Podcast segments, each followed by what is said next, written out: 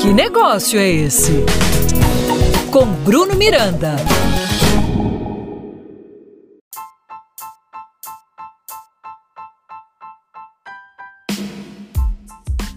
Salve, salve, meus amigos empreendedores! Sejam muito bem-vindos ao nosso papo de hoje. Eu sou Bruno Miranda e você está no meu, no seu, no nosso podcast. Que negócio é esse? Nos últimos 12 meses, vimos profundas mudanças nos hábitos de consumo dos brasileiros. Por conta das medidas de distanciamento social, muitos precisaram adotar o meio digital como a única alternativa para o consumo. Muita gente ainda sente saudades do velho normal. Porém, pouco mais da metade dos consumidores ativos estão animados com a possibilidade de voltar a fazer compras em lojas físicas. Mas não se engane, hein? Nem tudo vai continuar igual. Para 68% desses consumidores, as lojas físicas não podem mais ser simples corredores de produtos amontoados, mas sim devem ser lugares bonitos e agradáveis como galerias de arte. É exatamente neste momento que surge um novo termo, Unified Commerce. Traduzido livremente do inglês, Unified Commerce significa comércio unificado.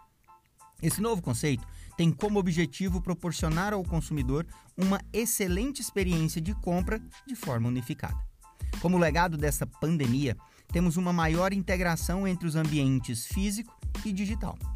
Nesse cenário, o Unified Commerce ganha muita força com a integração total desses dois mundos. Consumidores demandam a novas possibilidades, como, por exemplo, poder fazer compra em uma loja online e receber em sua casa.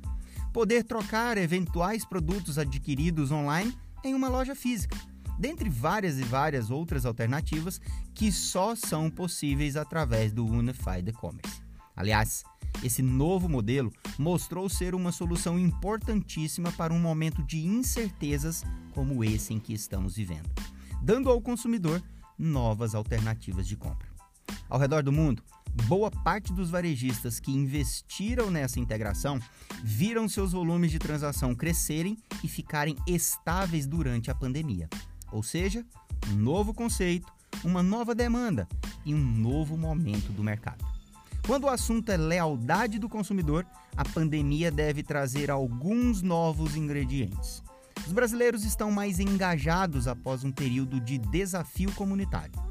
Eles demandam ética por parte das marcas e se dizem dispostos a sair de seu trajeto de rotina para que possam comprar de quem representar essa ética. Também afirmam que pretendem comprar de pequenos negócios locais para que possam continuar abertos. Ou seja, estamos estabelecendo um novo paradigma onde o consumidor protege e fortalece seus fornecedores favoritos. Um grande abraço e até a nossa próxima conversa. Que negócio é esse? Com Bruno Miranda. Apoio Cultural Sebrae Goiás.